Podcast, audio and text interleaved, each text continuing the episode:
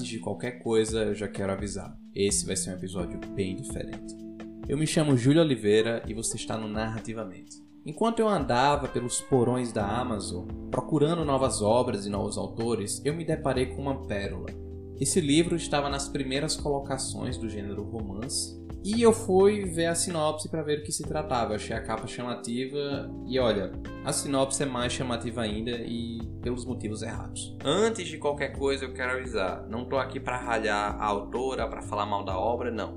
Veja isso como estudo de caso. A sinopse que eu vou apresentar tá toda errada. Essa é a verdade. E eu vou aqui ler a sinopse para vocês e vou dar as minhas impressões, beleza? De toda forma, acho que vai ser um programa divertido, porque como diria Stephen King, aprender com os acertos é bom, aprender com os erros é mais útil. Ele não falou isso, eu inventei agora, mas vamos que vamos. Começar aqui. Suzy é uma jovem órfã misteriosa e muito atraente. Apaixonada pelo músico Murilo, sonha em viver um lindo romance com ele. Em meio a tantos desvaneios da vida, muitos amores irão surgir. Porém, Suzy não se deixe enganar e determinada a provar inocência do seu grande amor, suspeito de um assassinato, Suzy irá reencontrar seu amigo de infância, o engenheiro Fred, e fará de tudo para construir uma vida com ela, e isso acabará despertando ciúmes do seu melhor amigo Tadeu, que por sinal está loucamente apaixonado e acabará cometendo suicídio. Gente, eu não acabei ainda, tá? Se você não tá entendendo nada, é normal. Em meio a tantos desamores, a vida, o destino é imprevisível e fará ela conhecer o empresário Maicon, irmão gêmeos de Murilo, e é nos braços dele que Suzy encontrará refúgio. Três homens apaixonados pela mesma mulher. Entre ciúmes e perdas, quem irá conquistar o amor de Suzy? Entre risos e lágrimas, Suzy tenta seguir em frente mesmo com o mundo desabando o seu redor, e sem saber que o assassino pode estar ao seu lado. O assassino. Uma história repleta de sentimentos latentes e reviravolta do destino. Um romance capaz de prender seus olhos até a última página. Com muito amor, drama e uma pitada de prazer. Não se apague! Não se apague, não é se apegue, é não se apague aos personagens você irá se surpreender. Uma grande surpresa, por exemplo, foi o personagem que foi suicidado na sinopse, né?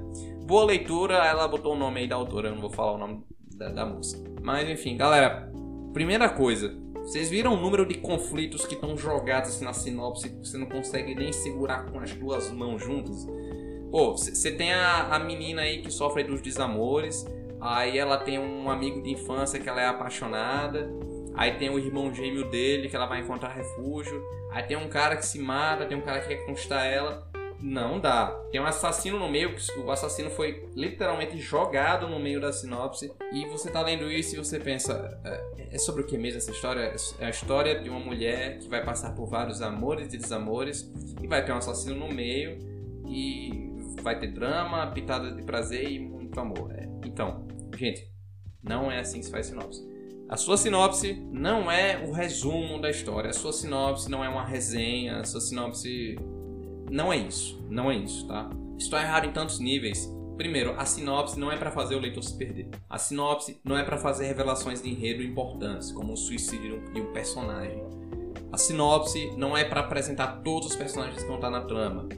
A sinopse é você pegar o seu protagonista, pegar o mundo comum dele, como diria na jornada do herói, pegar o conflito que vai ter e a partir daí gerar uma expectativa em quem tá lendo. Então, por exemplo, Joãozinho é um surfista feliz. Um dia, Joãozinho e seus amigos vão surfar, mas o mar está agitado. Desrespeitando as normas ambientais, ele surfa mesmo assim, mas acaba preso numa ilha. Agora, Joãozinho terá que se virar para sobreviver.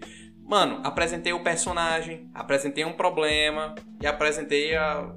tudo que vai permear o universo da história, entendeu? No caso da Suzy, podia dizer, ó, Suzy é uma mulher lascada no amor, que quer ser feliz, mas tem um monte de homem importunando ela e ainda tem um assassino no meio. Como ela vai se virar? Leia nossas páginas e descubra. Olha, eu, eu criei isso agora. Mas então, pessoal, é, é isso, entendeu? Vai montar um, uma sinopse, apresenta seu personagem, o ambiente que ele tá, o que ele faz.